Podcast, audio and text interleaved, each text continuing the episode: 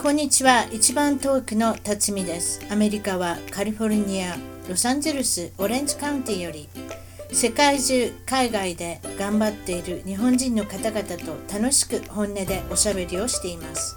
アメリカに来て早いもので28年が経ちました。私の小さな番組を応援してください。ゲストの情報も満載。ホームページウェブサイトは一番トーク .com 一番トーク .com からお楽しみください。45歳で CA 客室乗務員になりましたで、すっかりおなじみのニュージーランド、オークランドの小嵐和歌子さん。そんな成功をつかんだ彼女にもとても苦労された時がありました。ポケットにたった3000円。二人の娘をどうやって食べさせていこうかと人生半ば諦めていたあの頃。現役 CA、小嵐和歌子さんがお届けするマインドコーチングの人気の秘密はそこなんです。これからの将来に悩んでいる方、最近子育てで疲れている、再就職をしたいがどうしようと悩んでいるあなた、和歌子さんと二人三脚でエネルギーワークをしていきましょう。日本はもちろん世界各地よりスカイプ、LINE でお話ができます。30分無料セッションの申し込みはコアラシ .com、コアラシ .com まで。それでは今日の一番トーク、海外で頑張る日本人トークは、えー、ニューヨークから、えー、お越しの、えー、マンハッタンにお住まいの純子、えー、岡部さんに来ていただきました。こんにちは。はい、こんにちは。えっ、と、海外にも14年、えー、はい、アメリカに9年、イギリスに5年と、はい、この2カ国を、はいえー、うらうらとされてるということなんですけれども、はい。もともと始まったのは、アメリカにいらっしゃった。そうですね。はい。あの、もうかなり前なんですけれども、最初アメリカに住んだのが最初ですね。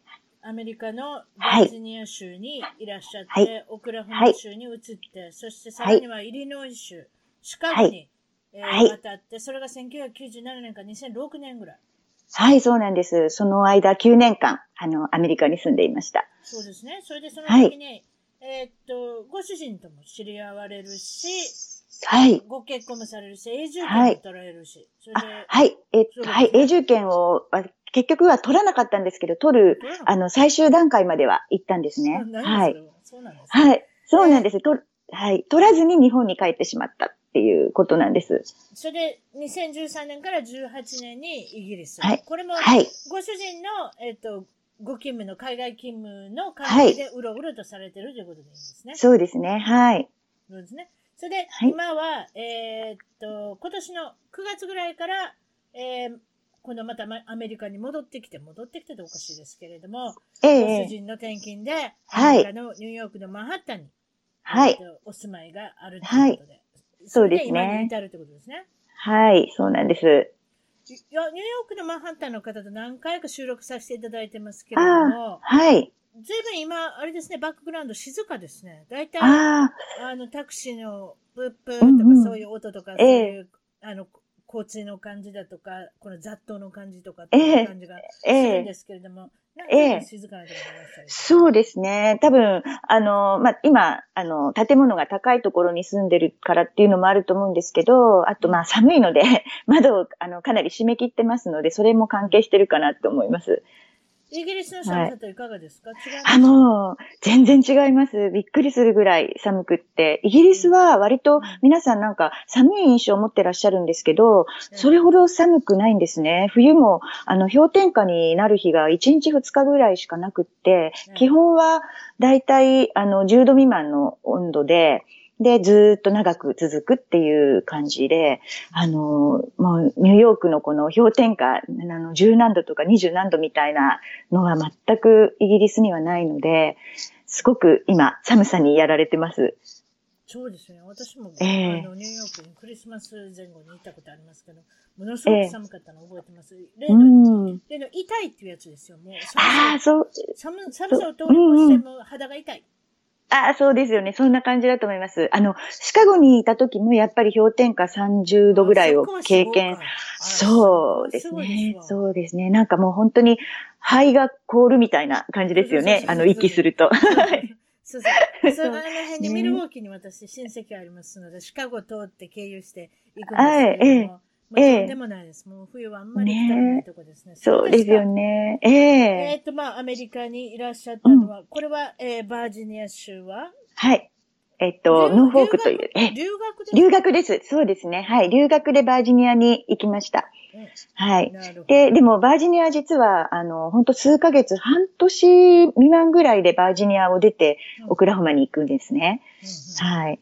それで、オクラホマで学生生活をしまして、そして、まあ、仕事でシカゴに移ったっていう形です。うん学生生活っていうのは、まあ、後はいでお話聞くことになりますけれども、がええ大学院の方にいらっしゃったってことそうなんですはい。わかりました。そうじゃあ、はい。えーっとですね、えー今住んでおられるところはアメリカですけれども、はいちょっと前まではイギリスにいたってことはいですけれども、はい。い、かがですか？国民性、文化の違い、どういうふうに感じますか？いやー、なんか、全然違うなと思いました。最初、あの、とにかく最初のその9年間のアメリカ生活がとっても楽しかったので、はい、で、その後、まあ、日本に7年間東京に住んで、で、あの、またイギリスに行くっていうことになった時に、あの、もうアメリカと同じようにすごく楽しいんじゃないかと思って、すごく期待大で、まあ、主人と共に行ったんですね。うん。だけど、同じ同じ英語圏でもやっぱり文化とか国民性が違うなってすごく思ったんです。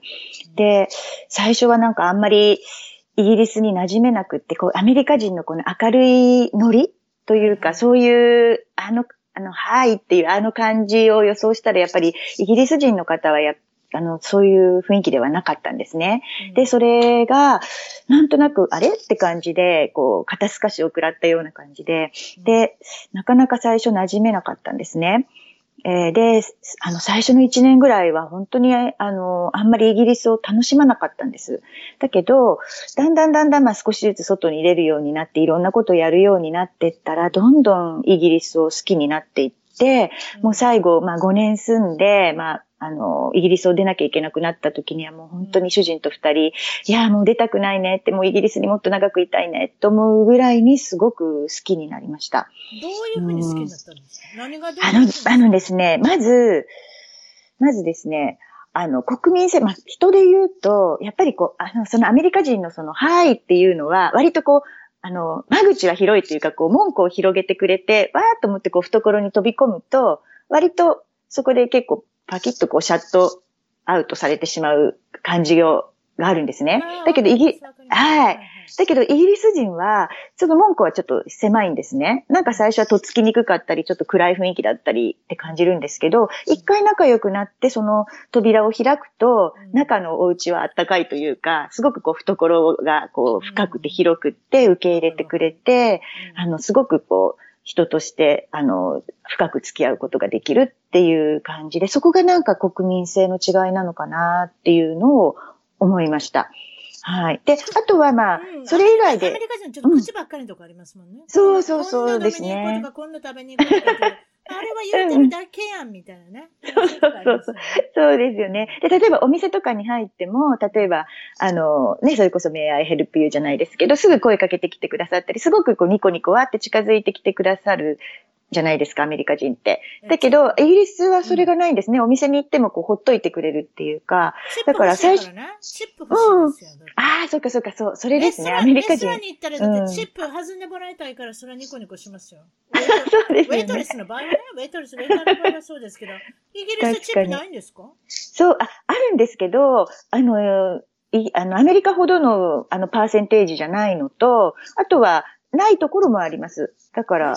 どういうことですか、うん、パーセンテージのこと言うてください。あの、例えば、いあの、アメリカって大体20%じゃないですか、夜とかレストランは。でも、あの、イギリスはまあ多分上げて15%ぐらいとかですかね。20%なんて絶対上げないですね。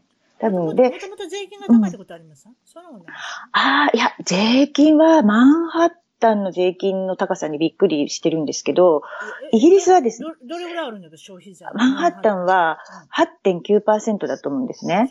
確か。うん。で、ちょっとそれが高いかどうかわかんないんですけど、イギリスは多分物によってパーセンテージが違うと思うんですけど、その消費税が。あとその、えっ、ー、と、うち、うち税か。だから、あの、表示がもうその税金が入った表示がされてるので、だから、あの、後からその、まあ、レジに行ってこう、跳ね上がるっていう感じがないんですね。だから、それもあるのかもしれないですね。もう、もともと税金は取られてるんだけど、取られた感が少ないというか。ほぼ9%、うん、今 8. 何ぼって言った8.9なので、まあ、ほぼ9%ですね、マンハッタンで。もっと高いのはハワイぐらいかハワイ高いんですね。ええー、そう。うんうんうん、私の流行ってるとこ今7.75かな？なんかそうああ、そうなんですね。やっぱりアメリカでも全体的に高いですよね。うん。大体そうなんですけど、いや、でも田舎に行ってわからない。ええええそうですね。消費税ゼロのとこもあんのちゃうかったっけなオレゴンやっただからオレゴンにわざわざ車買いに行く人とかああ。ね、あとなんか洋服とか靴だとお金が取られない州とかもありましたよ。お金って言わなくて消費税が取られないとことかありましたよね。どこだったか、ペンシルベニアだったかな。なんかどこか、あ、ええありますよね、州ごとでね。あとオンラインとかだったら他の州から買うと消費税を払わなくていい。うんうんうん。ありますよね。いろいろあります。だって高いお買い、ね、あ高いお買い物したら大きいですよ。そうですよね。確かに。うん、だからちょっと週をね、あの、選んで買い物に、あの、工夫するといいですね。そうですね。そうそうそうそう。アマゾンがそうだったんですよね。うん、でもアマゾンはでもカリフォルニアから買っても、ワシントン州が本社なので、ほとんどのものが税金取られなかったんですけど、それを変えたんですよ。カリフォルニアがちゃんと税金入るように変えたんですよ。やっぱそれは絶対大きいですよ。わかまあそうなんですよ。まあ、まあ、うんうんうん、ニューヨークもそういうことですよね。そうですね。そうですか、まあ、そうそうそう。うん。パブ文化っていうかね、イギリスはパブに皆さんよく行くということをおっしゃってましたけれども。そうですね。そうなんです。あの、すごく、まあ、あとその、アメリカ、あの、イギリスの私の好きなところが、そのパブ文化なんですけど、それこそ、そのチップも全然、あの、まあ、もちろん払いたければ払うんですけど、払わなくてもよくって、さっとフラッと入って、それで、あの、好きなお酒を一杯飲んで、で、好きな食べ物ちょっとつまんで、さっと、あの、帰れるみたいなところが、すごく気軽で大好きで、で、まあ、主人も私もお酒飲むのが好きなので、あの、よくイギリスではパブに行ってたんですね。純子さん一人で入れる？パブにあの、一人で入ったことはないですけど、入ろうと思えば入れると思います。入ったことないけど、やると思えばできる。うん。やれると思えばできるし、やってみたいなって。はい。なんか、すごく、なんていうのかな。あのなん、あの、いわゆる、こう、あの、スターバックスだったりとか、ああいうこう、カフェにフラって入るののお酒バージョンみたいな感じがイギリスのパブにはあるような気がします。じゃあ一人で入っててどこに座るんですか、うん、簡単に座るの？あのね、かカウンターには椅子が基本ないんですね。なので皆さんやっぱ立ち飲み、まあもちろんあるので、うん、あのあ、ある場所もあるので、そこに座ってこう、カウンターは基本は立ち飲みで、で、ちょっとこう、離れたところに背の高いハイ、ハイ、ハイチェアとかハイテーブルがあったり、まあ、ローのものもあるんですけど、で、で、そこで、あの、カウンターで買って、お酒を持ってったり、まあ、おつまみ持ってったりして自分たちで座ってもいいし、そのまま立って食べててもいいし、なので。自分でお酒って入っていいの？そう、あ、お酒を、あの、カウンターで頼んで、それで、そのまま、はい、だからまあ、いわゆる、それはないです、ね。飲んでくれちゃいますね。そう、あのそういうでもレストランありますよ。アメリカなんかあ、あるんですね。なんか。アルコールで免許のないレストランは持って入っていいんですよ。ああ、そうなんですね。ああ、すごい。またそれも面白いですね。へえ、そう。だからなんかイ、イギリスのパブってこう、だから要は、だからセルフサービスみたいな雰囲気があるんですよね。うん、まあそうですね。アメリカもそういう感じで、ね、自分で買って自分で飲むみたいなところ、ね、うんうんね。すごくそういうのが気楽で好きでした。そう。で、で、まあ、あの、さらに、その、どんどんどんどんイギリスを好きになっていく過程で、はい、あの、すごく大きな役割があったのが、実は、あの、フットパスっていう、こう、遊歩道なんですけれども、はい、あの、そう、あの、イギリスの私がすごく大好きなとこで、あの、まあ、特に、まあ、ロンドンっていうか、一押しなのが、やっぱり、その、その都市っていうか大都市とその緑っていうか、それがこう混在してる街だなっていうのがもうすごく大好きなところで、で、あの、公園がまず充実していて、うん、で、あの、さらにそういうこう美術館だったり博物館も基本無料で入れて、なのでこう、無料？なんです。無料なんです、本当に。そうなんです。すごいすごいですよね。ですよね。そう。なので、こう、街歩きをしてて、そうやってこう、ふらっと博物館に立ち寄ったり、まあ美術館に立ち寄ったり、それで公園に立ち寄ったり、そしてまあ疲れたらそうやってふらっとパブに入って、ちょっとお酒一杯飲んで、また元気になって歩くみたいなのが、こうロンドンの街の中でできるんですね。で、それをまあ、まあ主人と娘と3人でやり始めて、あ、で、しかもそのパブはまあ場所にもよるんですけど、まあ子供が入っても全然だ大丈夫なんですね。違和感ないんですね。なので子供も一緒に入って、まあ子供はまあジュースだったりお水だったり飲んだりしながら、まあ家族で立ち寄れるっていうのもなんかパブの魅力なんですけど、で、それをまあロンドン市内で始めたらそれが楽しくって、で、どんどんどんどんそれを郊外にあの広げていったんですね。で、車でまあ30分とか1時間とか2時間ぐらいのところにまあ3人で出かけて、で、そこに車を止めて、で、その遊歩道っていう、まあフットパスと言われているそういうお散歩の道をどんどんどんどん歩いて、で、そうするとちょこちょこと、あの、パブが点在してるので、そのパブに立ち寄って、またそうやってちょっと飲んだり食べたりして、で、また歩いて、で、また別のパブに立ち寄ってっていうのを、週末の土曜日や日曜日に、もう家族3人のもう趣味になって、もう毎週のようにやってたんですね。で、大体10キロ以上は、まあ歩いてたんです。そういう形で。でもそれが楽しくて楽しくてしょうがなかったので、もう、イギリスの、まあ、ロンドンの郊外の、本当それがすごく、あの、私、楽しみだったんです。何を飲むんですか、多分。うん、あの、まあ、ビールだったり、あとワインだったりですかね。まあ、ビールかワインですね。で、ビール。ビールあのー、ま、まあ、ビールは、あの、主人が好きでよく飲んでたんですけど、まあ、エールビールとか、あのー、あとはこう、ベルギーの方の、あの、変わった、こう、ヨーロッパの変わったビールとかもいっぱいやっぱりイギリスだったので、はい、手に入って、たあのたので、それをよくいろんなものを試して飲んだり、あと地ビールもあちこちその行った街によって地ビールがあったりするので、そういうのも試してましたし、私はやっぱりそういうフランスだったりイタリアだったりのワインが、あの、まあ、日本だったりアメリカだったら高いと思うんですけど、やっぱりヨーロッパの環境だったので安かったので、そういうのを結構いろんなワインを試して飲んだりしてました。子供さんと一緒に行くって言うたやん、今ね、パブそうですね、はい。ええ。子供さん文句言いません？そうやって飲み歩いて、一緒にうろうろして。子供って絶対言うわ。そうですね、もうね、もう有無を言わせずって感じだったのと、割とやっぱり、あと、娘は小学校3年生から5年間のイギリス生活だったので、もう、多分もう、ああ、うちの親はこういう親なんだなと思って、もう多分、その5年間で慣れちゃったんだと思います。ね、あとはスマホスマホを与えといたら適当にソーシャルネットワークとかしてるとか。そうですか随分あれですね。そうですね。でもね、結構3人でいろいろ喋ってました、私たち。なんかいろんなこと。すごく基本3人ともおしゃべりなので、うんあ娘がでも一番おとなしいかな。主人と私がすごいおしゃべりで。まあ、どんどんお酒が入るとどんどんおしゃべりになる、ね、そうなんです。そうですね今。今飲んでないですか？大丈夫ですか？あ、今は飲んでないです。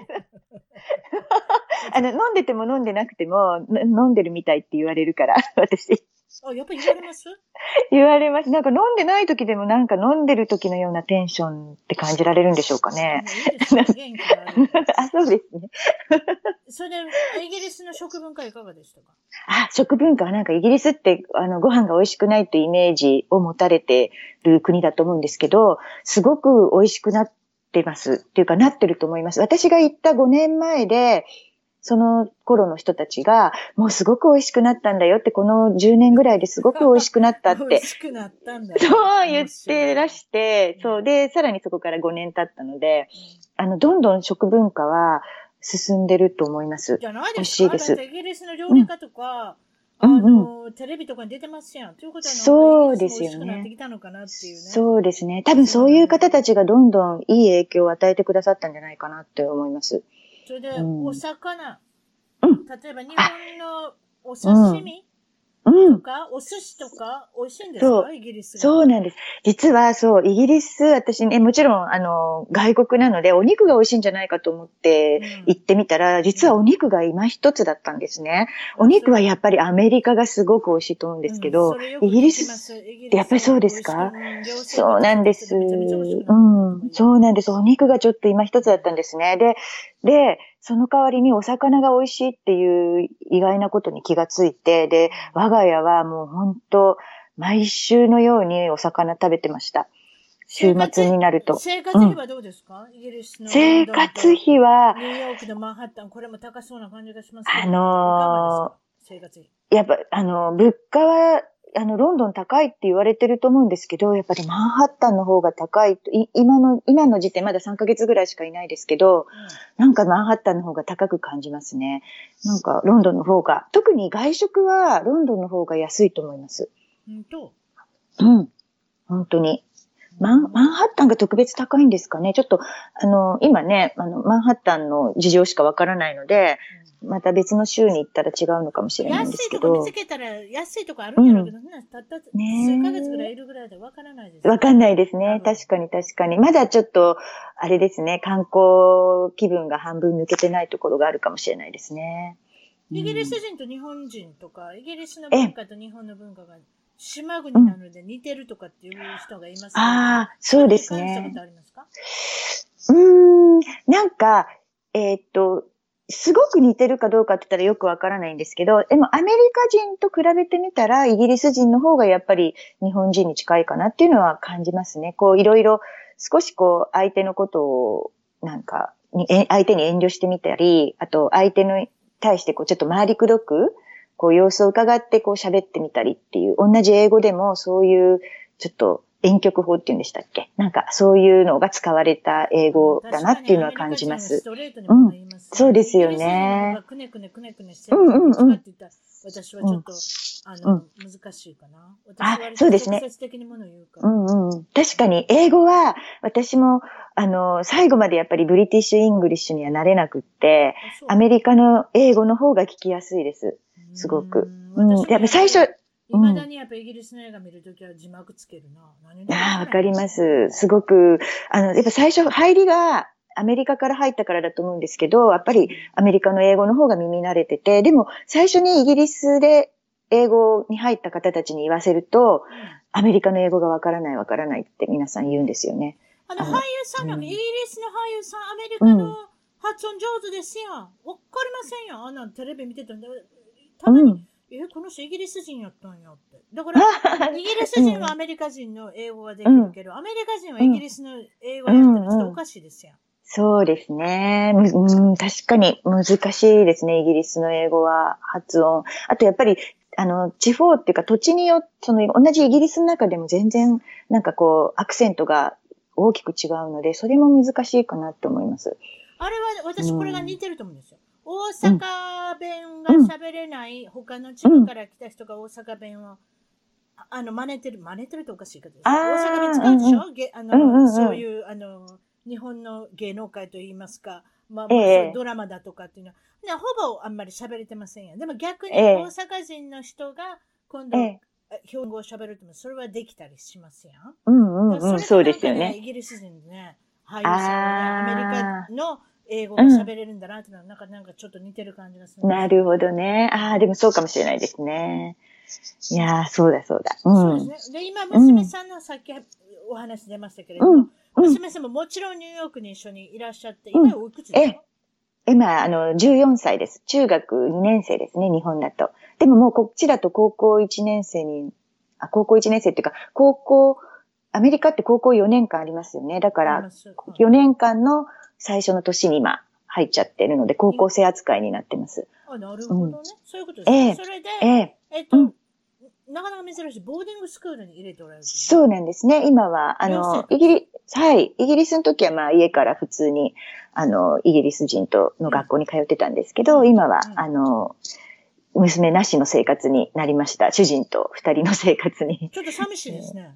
寂しいですね。一番なんか、夫婦二人暮らし、すごく久しぶりで、うんあの、かなり、その娘がいない寂しさよ、寂しさもさることながら、主人と二人大丈夫かっていう方に、あの、意識が向かってたんですけど、とりあえず今のところ大丈夫です。会いに、会いに行こうと思ったら会えるんでしょ？だからあそうですねあのはい他の州に行ったわけじゃないってことうんうん、同じ週なので、あの、大丈夫です。あの、1、2時間ぐらいで会おうと思えば会えるので。はい。海外海外での失敗談。これをちょっと教えてください。はい、フランスに失敗談ですね。ああ、そうそうそう。そうなんです。なんか、あの、その最初イギリスに行った時に、本当に、あの、イギリスに行きたくなくて行ったので、もうこれはどうにかして自分たちの気持ちを盛り上げようと思って、あの、楽しいことをしようと思って、もうそしたら旅行しかないってことで、はい、あの、よくわからないのにもう、えいって形でもう見切り発車で、あの、フランスに車で行ったんですね。はい、で、モン・サン・ミシェルっていうあの、まあ、世界遺産になってる、あの、海に浮かんでるようなあの島の、あの、昔修道院だったっていう、あそこに行ってみようってことで行ったんですけど、よく調べないで行ったんですね。うん、で、そしたら、もうガイドブックもなくて、もう本当に宿泊先だけ予約して行ったんだ。うん、そしたら、あので、まあ、車だったので、車でどんどんモン・サン・ミシェルに近づいてたんですね。で、モン・サン・ミシェル、その海のところをこう橋みたいなところ渡っていくんですけど、で、そこをずっと渡ってったら、まあ、入り口付近のとこに、まあ、警備員みたいな方がいらして、で、その人がもう結構難しい顔して、こう、険しい顔して私たちの方を見てたんですね。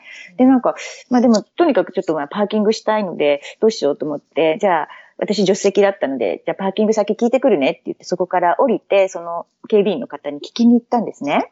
そしたらその方が、私の方を見ても手でこう追い払うように、もう罰金罰金って言うんですね。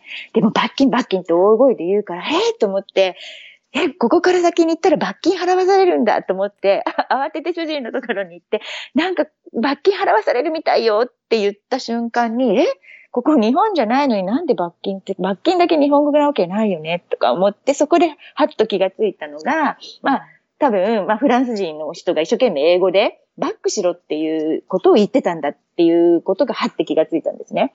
で、慌てて、まあ、あの、帰、まあ、そこからバックして帰りながらよく見たら、周りに全然自家用車の車の、まあ、全然なかったんですね。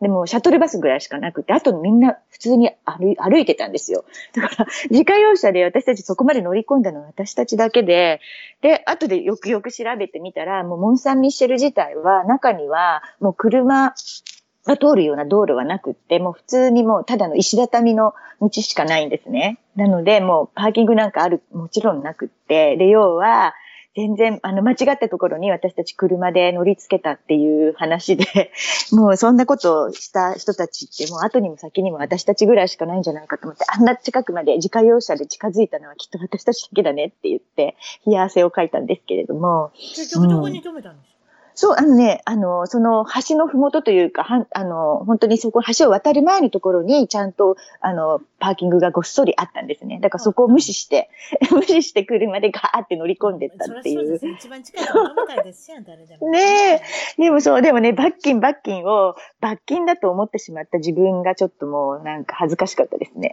それってヨーロッパらしいですよね。ああ、そうかもですね。目の前にパーキングがないっていう。うんああ、そうかも。そうですね。そうそうそう。本当 よくわからないまま、よく私、その、イギリスにいる間、5年間の間、本当いろんなところに旅行に行ったんですけど、大体いつも本当にガイドブック持たないで、うわーって行っちゃう旅なんですね。で、もう現地で地図を調達して適当に回るっていうパターンが多いので、よくそういう意味では失敗をします。アメリカと違って道が全然違うでしょう？あの、運転してても。難しくないですか？私なんかヨーロッパで運転できるかな、ちょっとやばいかもしれないけどね。どうですか？え、あの、ロンドンの道は一番やっぱ怖かったですね。ロンドンってすごく道が難しいと思います。入り組んでるのと、あと、車が多いのと、路中が多いのと、うん、あと、デコボコが多いので、うん、タイヤもよくパンクしましたし、大、うん、そう。あと、あの、ぶつけて、私が知ってる日本人の方たちで、車をなんか吸ってない人は誰もいなかった。もう必ずみんなどこか、どこか車が凹んでたり、傷がついてたりするって感じ。当てられるってことですか？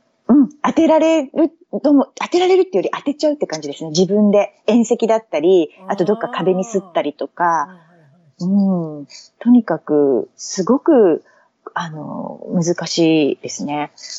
でもね、あの、やっぱりいる間に、あの、重列駐車がすごく上手くなりました。あ、それ絶対できない私多分。私も。やることないですもん。そうですね。もう、あ、好き好きですうん、だから、わかります。そういうふうに考えると、まあもちろんニューヨークとかだったら、そういうことやらなきゃいけないのかもしれない。うんうんうん。あカリカリフォルニアの人は絶対弱いですね、そうですね。多分私人生の9.9割方の重列駐車はこのロンドンの5年間の間でやったと思います。そのぐらいの。そうですよね。坂とか、えー、坂とかもあったりとかしたら大変なことになりますよね。そうですよね。本当本当だから、そういう意味では、運転技術が向上して、で、運転が荒くなりました。もう少し、次の話の失敗談に近いような話ですけれども、アメリカの大学院に入るために、日本でお受験をしたんですけれども、ええ、受験のする日にちが、うん。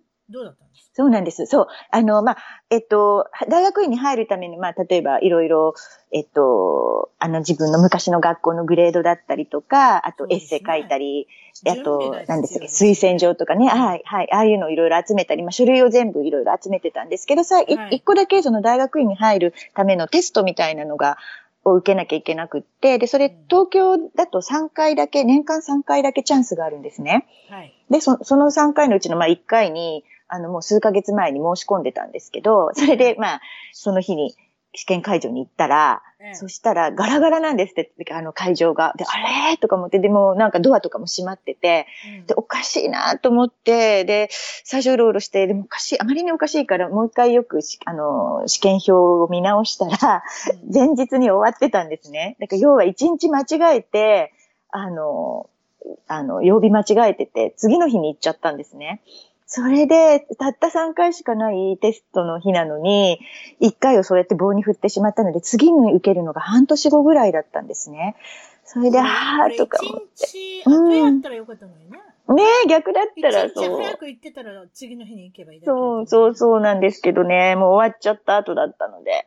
で、仕方なくもう一回ね、半年後のに申し込んで、で、まあ、あの、だから留学にする日が遅れたのと、あとまあその、それによってちょっと留学先も変えたんですね。変更することにして、別の大学院に変えたんですね。でまあ、まあそうやって半年間、まあ人生の 半年を棒に振ったなんて思いながら、まあ留学先行ったんですけど、でもまあ実はこれ、まあまあそういう意味では大きく失敗だったんですけど、でもその留学先で、まあその後主人となる、まあ今の主人と知り合ったんですね、偶然に。なので、まああの時、まあ日にちを間違えずにテストを受けてたら、まあ主人に出会うこともなかったと思うので、まあ違う人と結婚することになってたのかなって思うと、まあね、人生って本当にどこでどんな風にね、もうハンドルが切られるのかわかんないっていうか、こういろいろ、いろいろね、こっち側にシフトしたのがなんか面白いなって思ってます。うん、留学、大学に行ったのも、うん、ええ。比較的遅咲きですね、あなた行った。そうなんです。一回、まあね、あの、大学を卒業してお仕事して、うん、で、もう一回勉強し直そうと思って、で、あの、30歳の頃に、あの、仕事を辞めて、そして、あの、留学準備をして、あの、行ったんですね。だからもう周囲からはもう本当に 何考えてるんだろうって思われてて、もうすごく、まあ、無謀、無謀なことするっていうふうになんかみんなにこう言われて大丈夫って心配されたんですけど、まあ私自身は割といつものんきなので、まあどうにかなるかななんて思いながら行ったんですけど、でもやっぱりアメリカに行ったことで大きく人生がやっぱり変わったので、まあ、でもアメリカに行って大学院に行ったらいろんな年の方いたでしょ、だから全然気にならなかったそうですね。大学院自体にはやっぱりいろんな年の方がいましたけど、でも日本人で留学してる方では、やっぱりもう少しね、若い方が多かったですね。まあでもだ、うん、そうですね。大学院は、まあでも、日本人、まあ数人いましたけど、たくさんはいなかったので、うん。大学院行かれた時に英語の程度どんなもんだったんですか、いや、もうなんか、私本当に英語、そんなに、あの、まあ、書いたりね、あの、読んだり、まあ、文法とかは、まあ、ある程度はできたと思うんですけど、もうよん、あの、喋ったり聞いたりがほとんどできなくって言ったので、すごく大変でした。だけど、あの、専攻したのが、あの、まあ、心理学とかカウンセリングだったので、まあ、そういう、こう、カウンセリングを勉強しようと思って来られるような、あの方たちってやっぱりこうね、基本人を助けようと思ってるような人たちが集まってるので、まあ私はね、あの、本当にあんまり英語のできないかわいそうなアジア人の女性がいるみたいな感じで、多分皆さんにね、すごく、あの、助けていただいて、あの、ちゃんと無事卒業ができたので、うん、よかったなと思います。卒業したのもすごくあれなんです。成績良かったんです。ですね。そう、そうなんです。実は、なんかまあそんな状態で行ったにもかかわらず、最後、あの、あの、オナースチューデントになって、ちゃんとこう表彰、あの、なんかメダルもらって表彰していただくような。うんいやいやでもねとやると。そう、そうなんです。だからまあなん、かすぐ抜けるそうあいやそうね、多 分なんか多分、あの、日本人の真面目さゆえだと思うんですけど、まあね、期日守ってレポート出すだとか、まあ、そういうこと、まあ、や、まあ、日本人にとって当たり前のことをまあやったら、ね、まあ、どうにか、こうにか大丈夫だったって感じで。うんそうですねそうそう、なんです。うん先日、ちょうど数ヶ月前に引っ越しされたこともありましたけれども、それ以外にもまだ引っ越ししたことがあって、その時のお話があるってことなんですそうそうそうそう、そうなんです。それではい、あの、大学卒業した後に、はい。あの、ま、主人も同じように卒業をして、それで、同じ、同じ大学院なんですか？そうなんです。その最初主人とは、うん。あの、アメ、あの、アメリカ行った時のそのバージニアで知り合ったんですね。うん。そう。それでそのバージニアに半年ぐらいしかいなかったっていうのは実はまあ主人のせいなんですけど、私はそのバージニアの大学でずっと勉強する予定だったんですけど、あの主人がその時にオクラホマの大学にこう転校する予定でもう話を進めてたんですね。うんはそう、それで、まあ、まあ、まあ、バージニアで出会って、まあ、お付き合いを始めたので、まあ、多分、離れてしまうのが、まあ、ちょっと寂しいっていうのもあったので、私に偉くその、オクラホマに一緒に転校しようって、こう、主人が勧めるんですね。あうんそう、それで、まあ、じゃあ、私もまた、その、本当に何も、いつも何も考えてないので、じゃあ行こうかな、ぐらいな感じですぐに私も転校手続きをして、で、二人でオクラホマに行って、で、一緒に学校に行ってたんですね。うんそう。で、同じように、同じ時期に卒業して、で、あの、シカゴで、まあ、職を得て、で、二人でシカゴに引っ越しをしたんですけれども、うんうん。で、で、その時の話なんですけど、まあ、その、そ時のなんかそうなんですトラックのサイズが？そうなんです。それで、まあ、アメリカって、あの、引っ越しって自分たちで基本やるじゃないですか。それであの、まあ、そそれは私はえス。それ違います？私たちだけ？学生だから、がああ、本当ですか？そう学生だからかな？うんあの、自分でやりましひた。やりますよね。じゃあ、そうそう。だから学生だったからかもしれない。あそうですだって物がありますから。まあそうですよね。私たちも本当学生だったからほとんど何にもな、家財道具もほとんどなく、本当に着るものとお鍋少しぐらいな感じの引っ越し。そうなんですそうそれでトラック借りたんですね。そうなんです。で、トラック借りたら、まあ主人がそもそも大きめのトラックを借りてたんですけれども、うんさらにその当日になんかその予約してたトラックがなんか事故にあっただかなんだかで、別のトラックを用意しましたって言われて、はいで、喜んでください。もっと大きいトラック用意しましたから、なんて言われて、うん で、さらに大きいトラックが来ちゃったんですね。で、そうしたらそのトラックが、もう本当にいわゆるあのタイヤがダブルになってて、でもう全部でこうそう4列ぐらいついてるようなそんなん普。通免許で運転できるんですそうなんです。普通免許で運転できたんです。すごいですね。そうなんですすごいもうびっくりですすごい適当ですね。そそうんで普通免許でうろうろされたら困りますね。困りますよね。でもね、いわゆるもうあの、本当にあの、あの、日本で言ったらあのトラック野郎みたいなやつですか？あの、本当にこう、すぐ、あの、あの、運転席だけでもうすぐ背中のところがもう壁になってて、うん、で、もう、あとは後ろは全部荷台みたいな感じのやつで、でもそこにそんな少ない家財道具入れて、うんで、怖かった。最そんな中に物入っても、あんまり物持ってないことガサガサしません？そう、ガサガサ動いてました。で、最初は怖くって、こんなの運転するの？って思ったんですけど、でもまあ、それこそ田舎道だったので、まあ、大きな道路うん。で。そうですね。で、でだんだんノリノリになってきて、で、最初は私も絶対ダメだと思ったんですけども、もう主人の運転してるのを見たら、私もできるかもと思って、途中で変わってもらって、私も運転したんです。もう本当後にも先にもこん。な経験はね、絶対にね、できないと思ってもあの、結構上手に運転できたと思います。あの、割と運転は好きなので、うん、できたと思います。そう、楽しかったですうん、運転はすごく大好きです。地図さえあればどこにでも行けると思います。うん。たくさんお金持っててどの車欲しいですか？私がプレゼントしましょう。ああ、ええわかんない。あんま、でも、車、あんまりでも、どの車がいいって、車の車種もあんまり詳しくないので、こだわりないですね。あ、そうなんや。なんだろう。うん、なんでも、。でもなんか私またパッと出てくるのかなと思ってたいやいや、ないです。なんか、なんでも、まあ、走ればいいかなって感じです。まあ、スピードとか別にいいんですね。ああ、うん、なんでもいいですね。でも、ちょっと乗ったことがないので、あの、何でしたっけ？あの、えっ、と、オープンカーっていうか、こう、屋根がなくなるやつ。オープンカー？はい、コンうん、なんていうんですか？コンバーチブルですか？そうそう。あれには、ちちょっと一回は乗ってみたいですオーねプ。ンカーって言ったらね、だねねうん誰か、皇室の誰かが結婚された時に手を振る感じのオープンカーっていうイメージがありますけど。あ、コンバーチブル？髪の毛大変になりますよ。うちの主人。ああ、で、そうですね、きっと。今最近あんまりコンバーチブルってありませんね。そうですね。やっぱり、あんまり、まあ、一回乗れば十分なんでしょうかね。持ってたら大変そうですね。借り借りたらいかがですか、でも、そうですね。今、ニューヨークでコンバーチブルなんか運転したら寒くてもあれですよ。そうでしょうね。凍えますよね。あと本当うん。顔もガビガビになっちゃいそうですね。なんかいいことなさそう。髪の毛も大変ですええね、荷物も飛んでっちゃいそうだし。まだ日本の出身って聞いておりませんでしたけれども、うんうんえーっ。と、どこで生まれてどこで育っておられるんですか？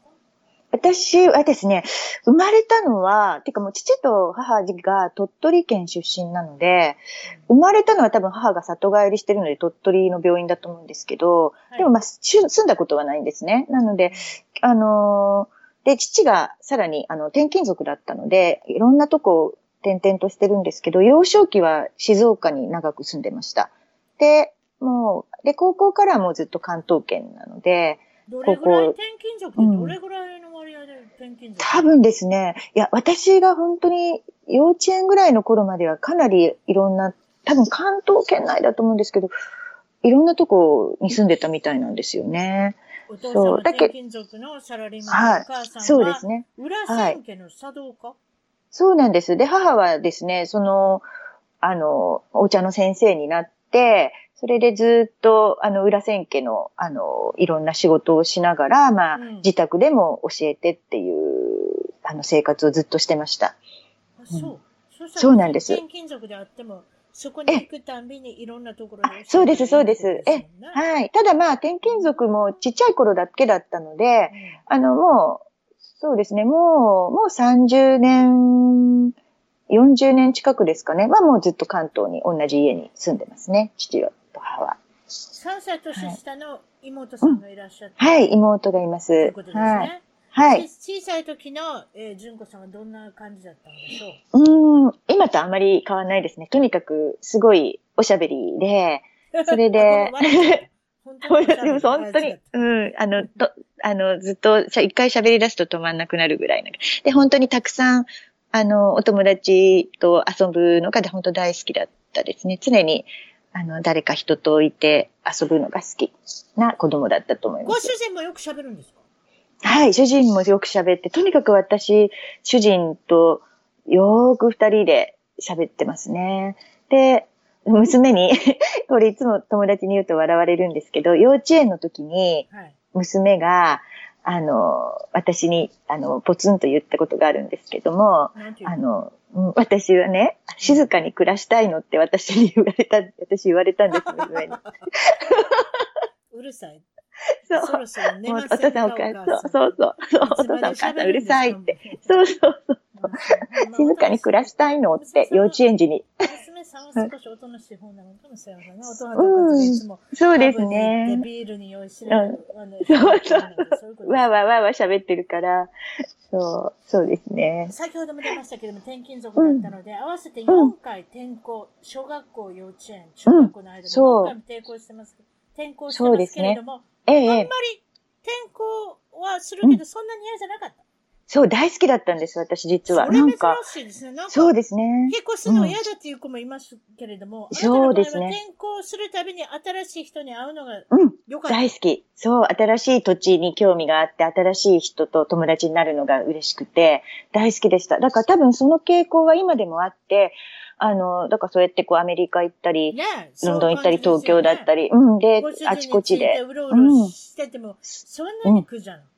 苦じゃないですね。逆に好きですね。いろんなところに行くのが。そうそうですうか。ん。なんか多分本当にいつもいつもなんかこう、安定よりも、こう、変化を求めてる感じですね。自分の中で。チャレンジすはい。ることが好きなんですうね。ん、うん、そうですね。うんそうそうそう。そうです。うん。ええーえっと、えーっと、高校は千葉のうん学校で？高校に。はい。これは3年間同じ学校にいらっしゃる。はい、はい、行きましで、た。大学もはい東京の上智大学にいらっしゃって。あ、はい、そうです。大学、そうですね。上智といえばた。、ええ、そういった語学に長けた学校ではありますけれども、そうその中でフランス文学を専攻されて そうなんです。でも本当恥ずかしいながら、そうやって、あのね、語学ができるって思われがちなんですけど、そう、アメリカに留学行った時はそういう形で全然英語はできない状態で行ってるので、必ずしもなんですよね。でもフランスに行かれて、うん。観光に行かれた時に、フランス語が少し役に立ちませんでしたか、いやー、そのフランス語も、あの、大学時代はもちろん一生懸命やったので、かなり、あの、ある程度は行ったと思うんですけど、もう卒業したらスコーンって全部抜けて、もうフランス語もほとんど喋れないですし、ただまあ、唯一、その看板を見て、あの、なんとなく、あ、これはこういうこと、こういう看板だなっていうのがわかる程度ですね。喋れないです。もう恥ずかしいです。すぐ、すぐ抜けてっちゃう、頭から。ご主人、はい。知り、どういうふうに知り合われたんですか？あ、そうなんです。だからその、あの、アメリカに、バージニアに行った時に、うん本当に着いた初日に知り合ったんですね、主人と。どっちが先に好きになったんでしょうね。ねえ、なんか、まあこれはね、あの、主私の人私の予想ですね。え、うん主あでも人が純子さんのこと好きになったん？そう、あ、予想はどっちだったですか？言っちゃったけど。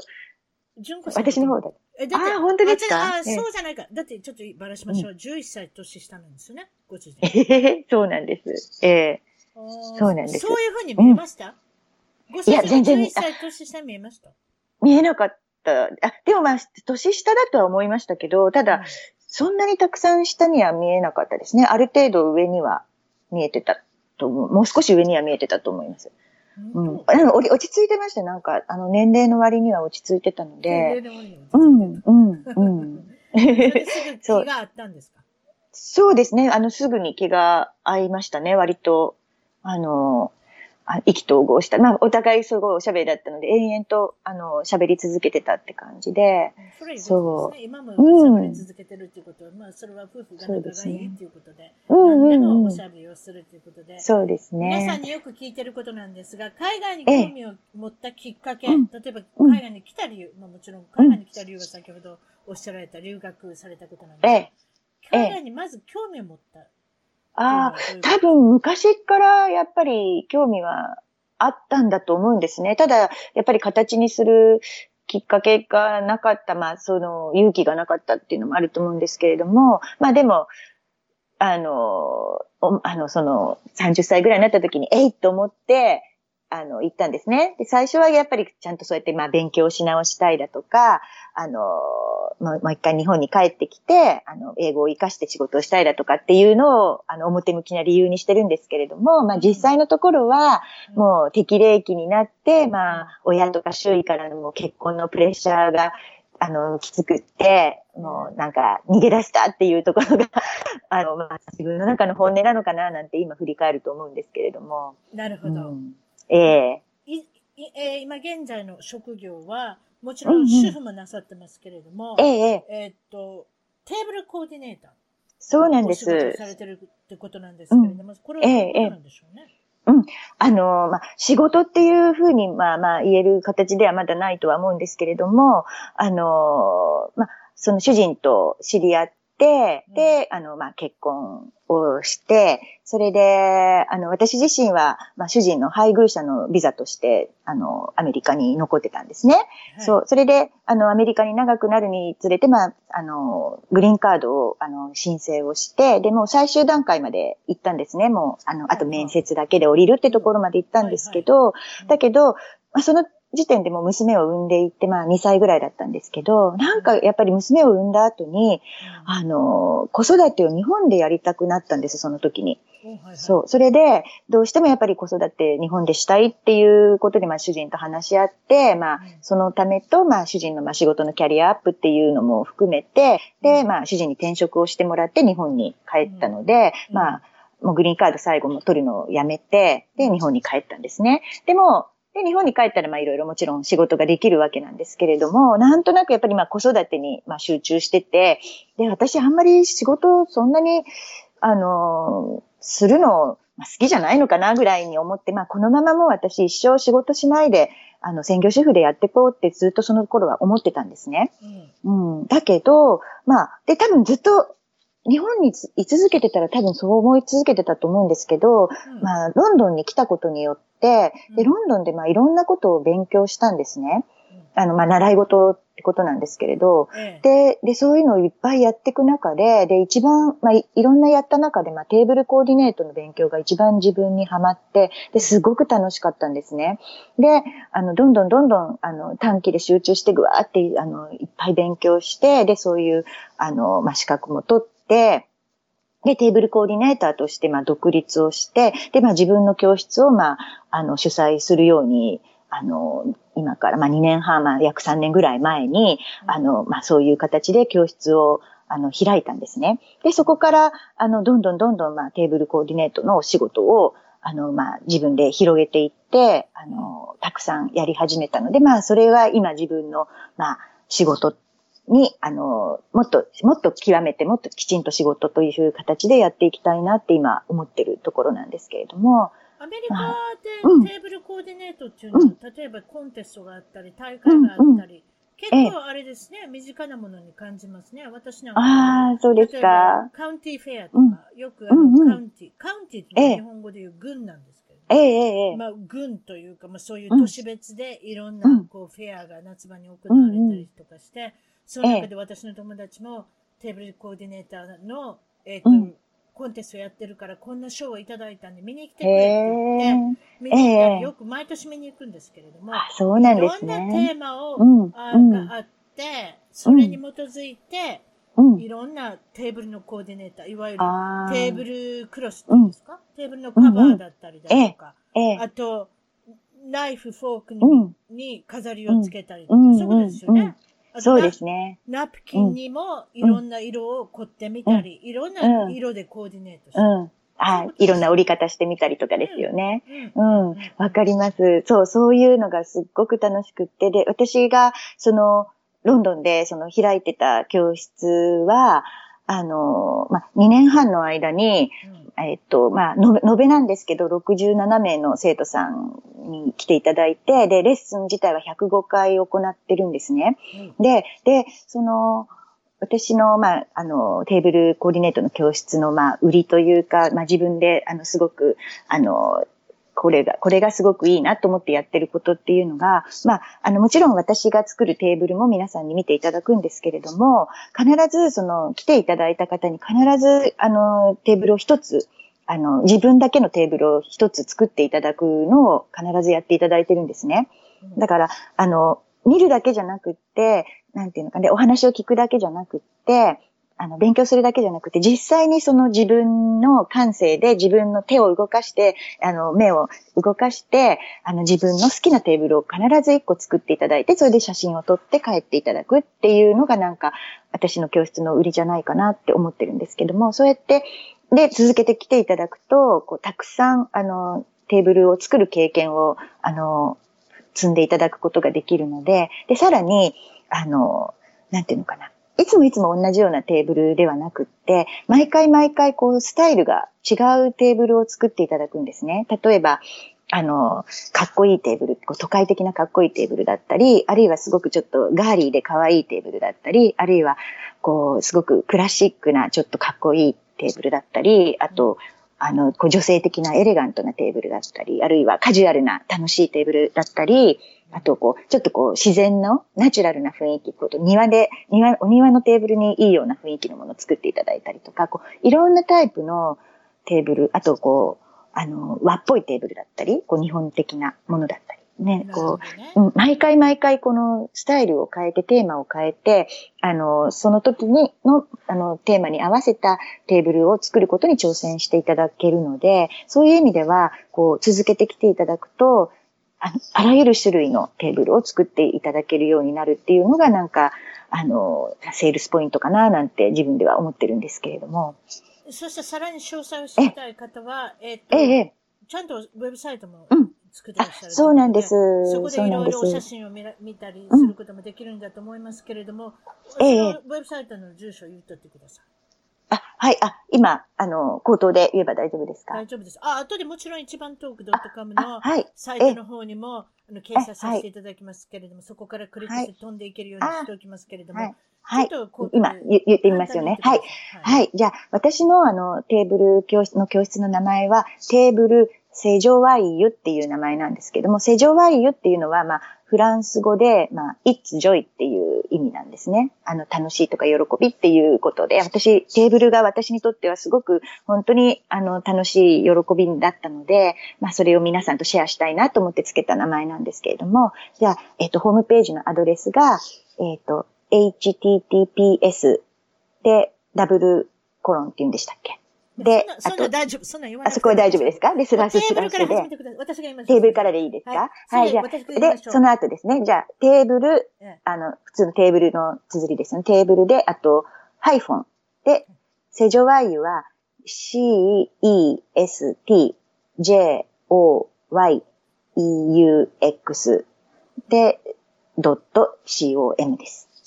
わかりました。もちろんはい私の方から、そうじゃあ、あの、はい。言わせていただいたら、はい、テーブル、お願いします。テーブルははい。T-A-B-L-E、そしてハイフンで C、はい。チャーリーの C ですね。はい。E-S-T、J-O-Y-E-U-X.com、C-O-M はい、で、そうです。えーはい。こちらの方に、あの、一番トーク .com の方に、えっ、と、ゲスト情報のコーナーで、えーぜひこのリンクを付けさせていただきますので、そこから、とっと、あの、クリックしていただけるようにしておきます。今日はどうもお忙しい中、あーありがとうございました。とんでもない、こちらこそありがとうございました。はいとっても楽しかったです。はい、失礼します。はいはい、ありがとうございます。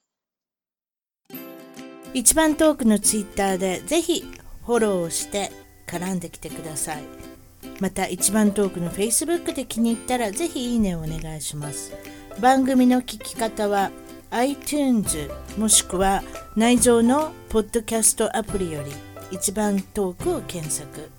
Android のスマートフォンからはサウンドクラウド、Google プレイミュージックのアプリより一番トークを検索。チャンネル登録をして新着をいち早くゲット。私の小さな番組をぜひ応援してください。